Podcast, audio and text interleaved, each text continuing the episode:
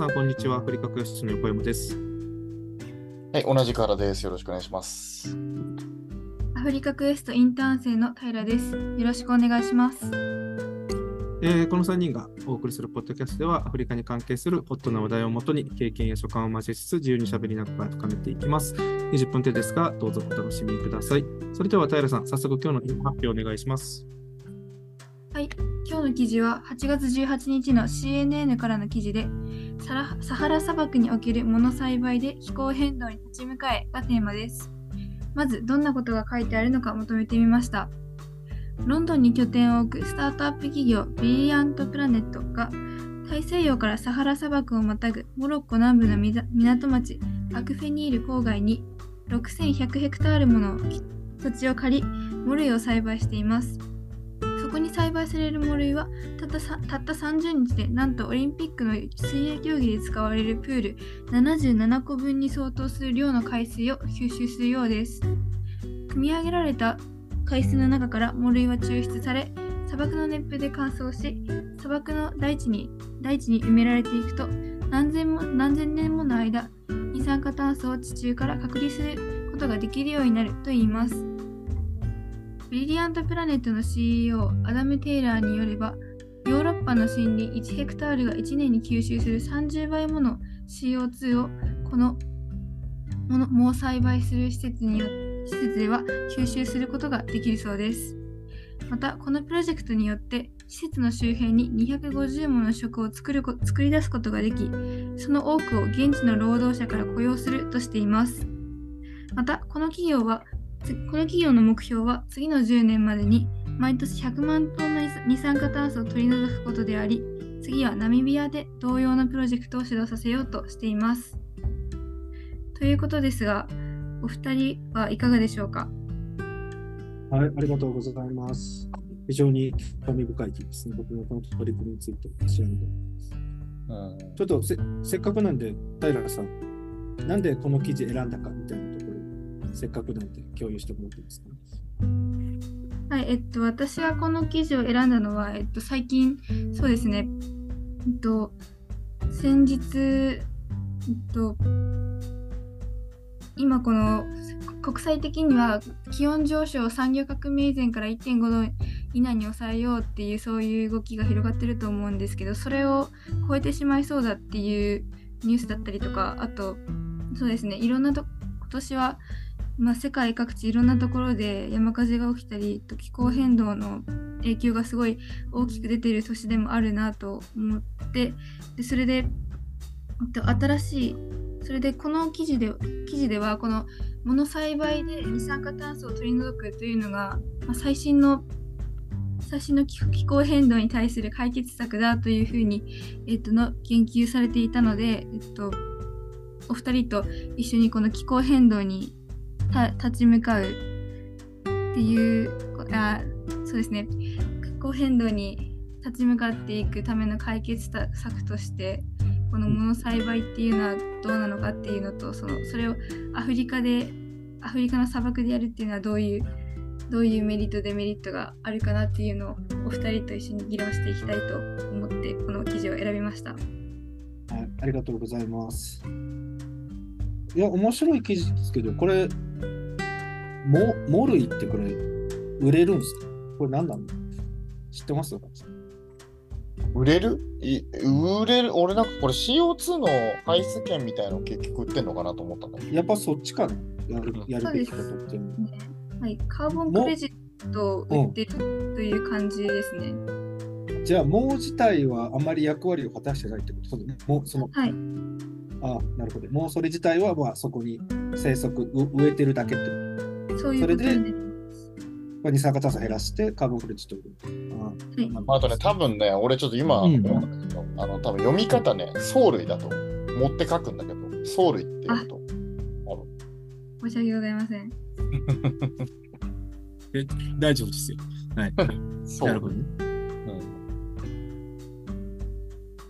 うんうん。なので、俺はそのカーボンクレジットの取引が、この会社の収益になるんじゃないかなと思ってるけど。ああなるほどね。まあ、植林じゃなくて海から CO2 吸収しようって。うんまあだけど俺これもなんかマネーゲームのような感じがするんだよね。いやなんか、まあまあね。うん、どうぞ。いやなんかその結構俺はその二酸化炭素がっていうのは若干懐疑的な人だから、うーん、本当にそうなのかもしんないけど、うーん、いやなんかさ、その本当に砂漠にさ、こう水をまくような作業なんじゃないかなと思ってるんだよね。うんうん。まあだから、一応そのカーボンがあれだっていう、こう、ところで、まあ、あまあわかんない。ちょっとごめん。これに関してはちょっと、うん、なんか、まあ人が作り出した、こう、まあある意味そのなんか貨幣に近ししさ、なんか、新しい錬金術みたいなさ、うん。要はカーボンを吸うものを作るってことがある意味お金に変わるっていう世界観なわけじゃんこれって。でそれを誰かが売買うんうちはそのカーボンをもっと出したいからそれを買いますみたいな 話でしいや、そうよ。まさかにそうだと思うんですよ。うんょ。これってまあなんかブロックチェーンとさなんかまうんあそもそもお金がでその出てきた流れとブロックチェーンの流れとまあこれってなんか近しいものがあるのかなみたいな。いや、だから結局そもそも論は地球にいいことをするのはするんだけど、結局そこにお金が絡まないとみんな動かないよねってこと。だから何かしらのおな金を。が絡まないと、世界的な。流れにならない。あーうんだからしよだかう。そう、だから絶対、いや、これ陰謀論的になるかもしれないけど、二酸化炭素を排除することによる、こういうカーボンクレジットとか何でもいいんですけど、これエコにすることで何かビジネスが生まれると予想してる人がいるわけじゃないですか。うん、そうだね。うん。その科学的にも二酸化炭素が減らすことが確実に温温暖化を止めれるかどうかっていう一定説なだけであって必ずしも CO2 を減らせば温暖化が止まるかだってほらあの温暖化は地球の流れでただ長い歴史から見たら温度が上がってるだけだっていう人も実際いるわけでそうだね。うん。なんなんとも言えないわけでただまあ今はと他に多分あんま詳しく知らないんですけどまあ他にないから言った二酸化炭素が分かりやすいから排除しようとうんいうことだと思うんですけど、でも、それって多分絶対どっかに思惑あるよね。僕は歪んでるから思ってる。うん。うん。まあ、だから、あれだよね。あの、リバネスの、あれとか、リバネスじゃねえわ、あの、ユーグレナみたあ、いな、夕暮れだ。うんうんうん。みたいなもんだよね。ユーグレナはそれでジェットエンジン作りますみたいな話してるから、結局、藻類がさ、こうね、取った二酸化炭素を結局ジェット燃料にしてまた出すみたいな。まあ、世界観だようん。まあけど、まあほん、まあ仮にこれ土に埋めるとかじゃなくても、なんか、ね、ジェット燃料にできますみたいな話とかなるんだったら、それはそれで面白いと思うけどね。要は何もほぼ無のところから、まあ化石燃料を作り出すみたいな世界観だとしたら、それは面白い。うんうん。うん流れとしてはまあいい、いいなっていう感じで。ただまあカーボンクレジット、なんかもう温暖化を抑える意味で CO2 を削減するというのは、まあ、そもそもいい流れだと思ってて、うんただ、まあ、カーボンクレジットずっと言われてたけどさ、それどうやって取引するのっていうのですごいお金かかって煩雑だったのが、まあ、ブロックチェーンとかいろんな技術が出てきて、やりやすくなってきてるから、より注目が集まってるって流れだと思うんですよね。うん。で、今、ケニアで足元ね、アフリカクライメットサミットってやってますけど、うん。うん、今世界中から、アフリカ中かな、ケニアに来てみんな環境について話してるけど、どまあ、うん。まあ、ど途上国が確かに割りを食っている部分もあると思うんですよね。先進国はこれまでこういうなんか CO2 とかなんとかかんとかってかなくてどんどん垂れ流してきて成長して、じゃあ途上国はあのもうこれ以上出せないから出さないでねっていうのもおかしな話ですよ。やっぱうんね、アフリカ各国から言うと、いや、日本とか欧米はもっと今まで出してきたじゃないって言われたら、まあそうですねってしか僕は言えないような気がするので。まあね。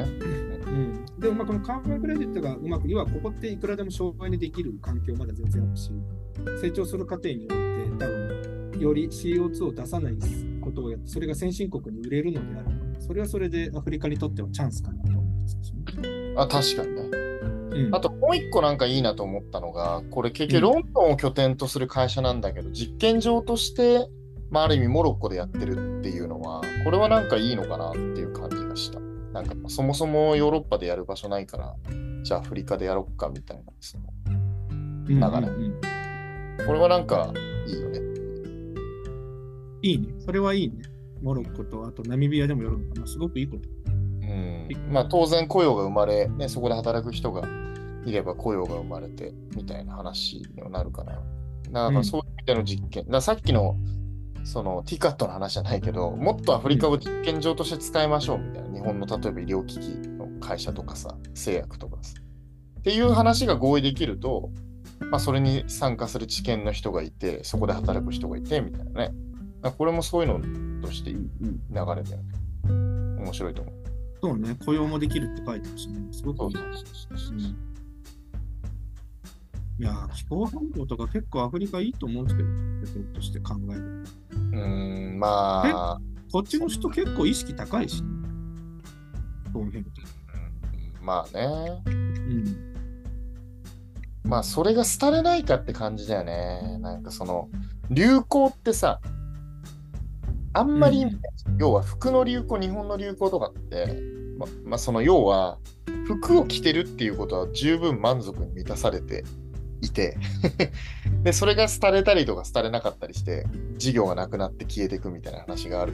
ね、できてなくなっていくみたいな話があるんだけど、なんかそうならないでほしいなって、本当にちゃんとしたインフラとして認められるようになってほしいな、みたいな感じはするよね。これが、じゃあなんか、うんうんカーボンクレジットの話がなくなりましたみたいな世界観でもう全部結局事業やめますみたいな話にならないでほしいなっていうのは。そうね。でもまあなんか日本でもあの京都議定書結構前で、ね、うん、あの時代からやってて、まあ、コップもまだちゃんと続いてるし、そういう意味では一応環境、この CO2 削減の話って、まあ緩やかに続いてきてる。なんかこのカーボンクレジットが実際ビジネス化できるってなった時に、なんかここ去年ぐらいからまた盛り上がってきてるイメージ。なるほどね。確かに。うん。あ青柳さんもね、まあ、転職して、そっちに。カーボン系なんだ。いや、まあ一つのやり。うん。いや、ね、まあ、まあ、自由になるんだったらいいいいかもしれないね。うん。気候あ、地球の気候変動とかって話はちょっと置いといて、うんこれが仮に自由になるとするならば、それはそれでいいかもしれない。うん、アフリカで新しいビジネスモデルができる気はするけど、排出って。うんうん。まあ、だから結局この話って、なんかその化石燃料ができたことを、なんか意図的にやりましょうみたいな感じだと思うんだよね。結局ほら石炭だってさ、うんうん。昔の木が、まあ、倒れたのが、まあ、長年かけて炭化したのが結局石炭って、まあ、言われてるじゃん。でこれも結局藻を使って藻が二酸化要要はあれって結局なんていうの石炭とかって結局は二酸化炭素がギュッて凝縮されてるものを、まあ、地球に、ま、放出することによってエネルギーが出てきてっていうので、まあ、放出されちゃってるからそれを意図的にまた閉じ込めて埋めましょうみたいな。結局昔のさ、こと人工的にこう なんかうん。エヴァンゲリオンみたいな話になってきちゃうんだけど。なんか人類保管計画かみたいな。うん。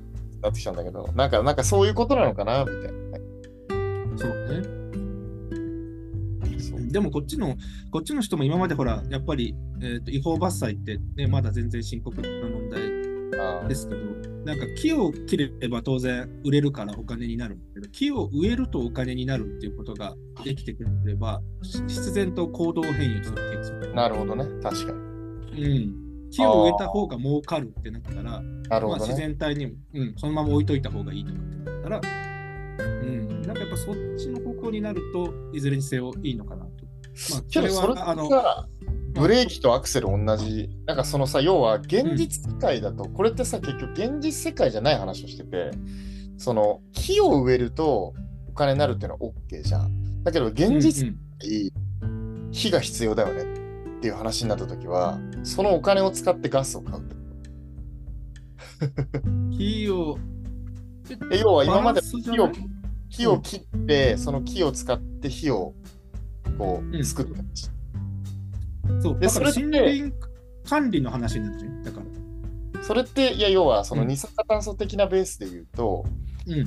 木を燃やすことによって火が起きて、また二酸化炭素が出てくる。で、その現地の人たちはそれで生活してるわけじゃん。うんで、だけど、木を植えた方がお金になるよねってなった時には、当然木を切らなくなると、火が起こせないってことにななるじゃん。ちょっと話を変える。あの、あれすると。いや、だかからそれはそれで経済は回ってて、その違法な伐採を減らすっていう文脈かな。要はその減り減りすぎない。植えるインセンティブもないとバランスが崩れると。あうん。で、それが結局どこにつながるかですと、あの気候変動も大事なんだけど、結局生物多様性にもつながってくるから。うん。だからそこを本当は守らなきゃいけないところを切り始めると良くないなって。まあ、あとはもう人減ら人減らせみたいな話になるよ。まあちょっと人は多いよね。あうん僕らよりもあれだけど減ら。せみ日本は少子化だからあれだこっちは増えてる。たいな。うん。いや、なんかそう、いや、なんか、木を切って燃やすって、まあ、今までの人類の歴史だと、うんまなんつうの、その流その流れじゃん。要は火、人は火を使わないと、暖も取れないし、食事も作れないし、みたいな世界観があると、それって多分、その、CO2 の流れとしては、えっと、ダメなんだけど、人の生活としては正しい流れじゃん。で、それを逆行させるようなことしちゃうと、どうなんだろうなっていうのはちょっと思っているだけ。木をうん、なんか木を植えて、また木を切るっていう話だったら、けど、うん。うん、そのなんかけ結局木を植えた方が金になるからそっちが加速しちゃうとじゃあ切切ってるやつなんか逮捕だみたいな。わかんない。いや、それはないでしょ。だって、その人間活動止められないからね、いずれですよ。そうだからそうするとブレーキとアクセル両方踏んでるのかなみたいな感じはしちゃう、なるほどね。うん。うん。だって木を木を売ったって金になるし木を植えたって金になるし、でそうするとさなんかこうねバランスまあそれでバランスイコールだったらいいんだそう、だから切ったところに植えてもらえればいいじゃん。まあそうなんだけどわかんないよ。なんとも言えないけど。その過剰にうんいや、過剰になっちゃったら、いや、要はその CO2 の話がすごい過剰になっちゃった場合には、なんか、いや、要は、その物、今まで物々交換でやってたのが自然の流れじゃん。なんかちょっとその人類学的な話で言う。物々交換やってたのってのが普通だったんだけど、そこに貨幣経済っていうのが入って中間にその貨幣が重要だっていう話になってきたから、お金を稼ぐことっていうのに集中しし始めたわけ。まあ、もう物々交換しなくなった。で、それが代替できればいいんだけど、なんかそうじゃなかったら、そのバランスが崩れそうだな、みたいな感じがするなって。なるほどね。うん。でも、あの、ケニアの森林スタートアップの駒里が多分いい例だと思う。だけど、う植えて、生えてる間は CO2 削減でクレジットを売って、それを最終的に切るわけじゃないですか。うんうん。切って、その木もお金にしてるわけだから。うん、けどそれってさ、やっぱりその質量保存の法則から考えると、吸ったやつはまた出るよねって話になると思うんだけど、その辺どうなんだろうね。吸ったやつがまたね、要はまたその木を使うからそうそう、結局、その、今の問題ってバランスの問題で、結局二酸化炭素の総量っていうのは変わらないでそれが地中に埋まってるのか外に出てるのかっていう話だと思うの。で、地中に埋まってる量が多ければ多いほど、地球の環境は良くなっていくっていう多分考え方だと俺は思ってるの。って考えると、二酸化炭素を吸った木をもう一度切って燃やしたら、結局外に出てくるねっていう話で、まあ、それが言い分だっていう話だったら別にいいのかもしれないけど、なんか、その活動意味あんのかみたいな。まあちょっととでも、思っちゃうでも、いや、わかる。それはわかるんだけど、さっき言った、まあ、その通りだと思うんだけど、結局その後にまた植えるというサイクルがないと減り続けるばっかり。二酸化炭素が増え続けるばっかり。増え続けるね。だからその植えるというサイクルをどう作るか。うん。うんうん。で、そこに今までは切っても、切って終わりだって木なんて生えてるんだから、切って売れば終わりじゃない。だけど、植えることでまたお金が入るのであれば、そこまた植えるよっていう循環ができると、えっ、と、二酸二酸化なんていうの酸素量が増えるかどうか置いといて、今の二酸化炭素が増えることに関しては若干歯止めがかかるよねぐらい。なるほどね。増えつつ、うん。だ植えるインセンティブを作りに行く。それを最終的に切るのか、そのまま置いとくのかですよね。うん。なるほどね。うん。日本なんて切らないからね。いやだからそれを多分もう一度人工的に石炭を作るとか化石燃料を作るみたいなサイクルができる。えだからエネルギーに変換できると最高だよね。要は植えるじゃん。で、植え、うん通常だと多分植えたやつが倒れて、うんそれに土がなって何億年も経ってエネルギーに、まあ、ある意味変わる。そのうんすごく濃縮されたエネルギーに変わるわけじゃん。うんで、そのサイクルが、その人工的に作ることができたら、あの、いいよね。それがバイオエタノールなのかもしれないんだけど。そまあそうよね。う。うん。まあでもそうだと思う。だから今まではもう地球にあったものをただただ消費してきたけど、生み出す作業も必要だよね。うん。なるほどね。うん。いや、まあ、面白い。面白いと思うよ。まあだからそれを木でやるのか、その草うん。木でやるのか、まあまあ、水でやるのかとか、まあいろんなやり方は多分、まあ、普通にあのやってる機械をエコにするとか、電気代減らすのかとか、まあいろんなやり方あるんだけど。うん。まあなんか、これ、まあ、そうね。なんか、そうなんだよ。さっきもさ、最後の方に出てたんだけど、環境破壊になりませんか？みたいなさ、やっぱ話があって、これ多分ね、海に藻類がめっちゃ増えると、これはこれでまたね、良くないと思うんだよね。みたいな。海とか湖とかね。そう、すげえ管理化された環境下だったらいいんだけどね。いいかもしれないけど。そう、だから生物多様性的なところは、こういう活動って常にフォーカスしておかなきゃいけない気はするんだよね。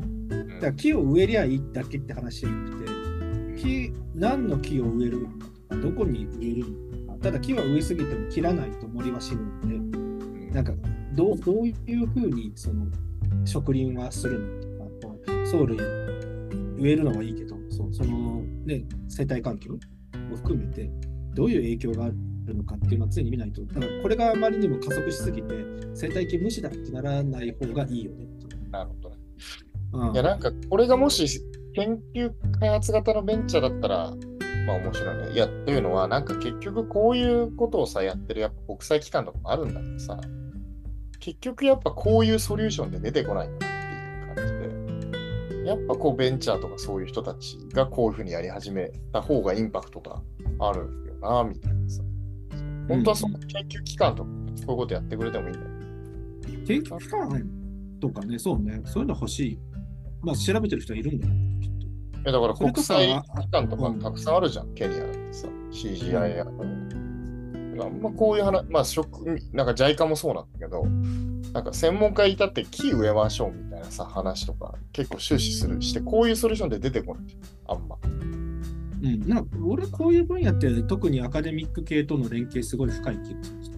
相性がすごくうん、いやだからそのスタートアップがその研究開発ベンチャーだったら、いいよ、ね。それはいいよねっていう、そうそうそう。でそうじゃなかったら研究者何やってんだみたいな話で。そうだね、その通りだね。この会社、どんなあれなんだなんて会社ブリリアント・プラネッブリリアント。うんいやー、俺だったらちょっとこういうのやろうと思わないな。あそううん。いや、やっぱインフラ開発になるからね。めちゃくちゃ大変そうだね。俺結構興味あるけど、カーボンファイナンスみたいなことが最近ワードと生まれてきてる。ああやったら横山さん、自分で。え？今調べてる。俺焚き付けできないかな。え？いや、なんかできないかなと思ってる。あ、だけど2013年からやってんだよ。長いね。いや、結局これ足も長いからね。長いんじゃない？2013年にやって世界有数の気候技術投資家から資金提供を受けて、ロンドンと、ロンドン初でロモロッコ、まあ、あーなるほどね。1年間の先駆的な研究開発、3年間の実証試験。なんかさ、こういうのうんいいよね。いや、なんか日本って多分こういうの出てくる、あれがないと思うんだよね。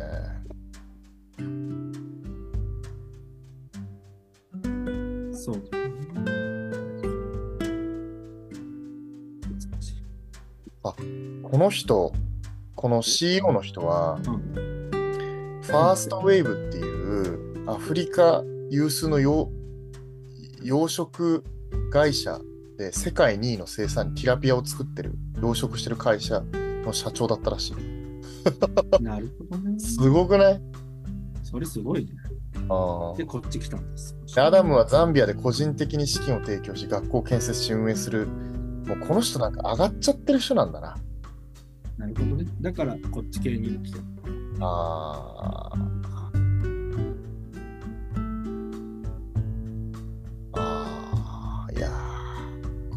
ー、これはすごいわ。